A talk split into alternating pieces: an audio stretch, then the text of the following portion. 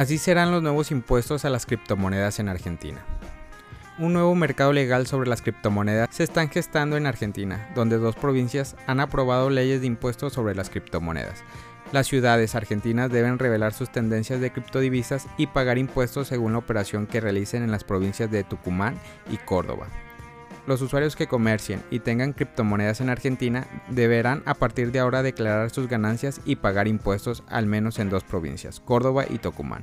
Esto se debe a las criptodivisas han sido agrupadas con el resto de las monedas internacionales y por lo tanto están sujetas a impuestos cuando se comercialicen.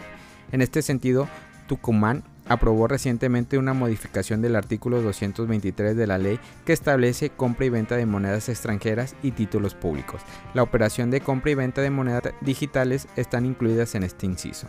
Córdoba, otra provincia que aprobó una resolución similar a principio de este año, también determinó que la operación con criptomonedas estarán grabadas, pero extiende esta disposición fiscal a las personas o empresas que reciben pagos en criptomonedas por sus productos o servicios.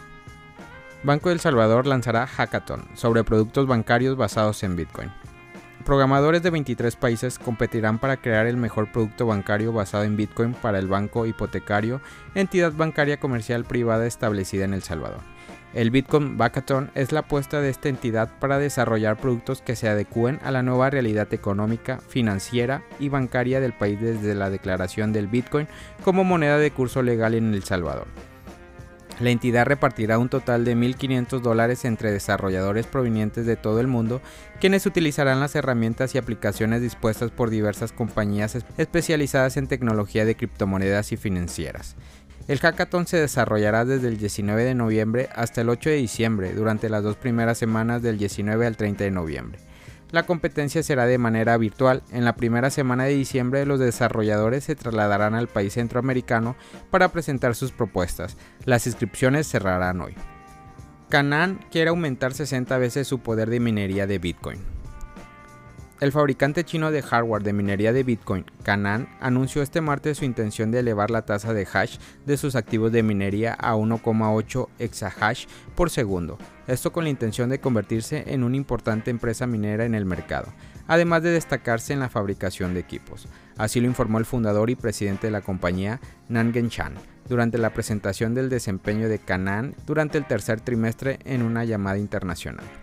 Según la empresa, el aumento en la tasa representaría el 1% del total actual de la red. Además, tendría por meta ajustar el equilibrio entre las ventas de sus pedidos al contado a futuros, además de la capacidad de minería patentada. Shan comentó que la tasa de hash operativa actual de Canaan se ha mantenido en 0,032 desde que se incursionó en la minería de Bitcoin, eso en el segundo trimestre del año. Ese debut lo hizo la empresa con la intención de resolver problemas de operatividad y otros aspectos de atribución y cumplimientos. Los traders están atentos a un cambio de tendencia tras la caída del precio de Ethereum a 4.100 dólares.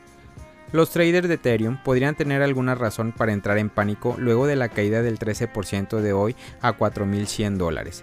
El rápido retroceso parece haber roto un canal ascendente de 55 días que tenían como objetivo los 5.500 dólares.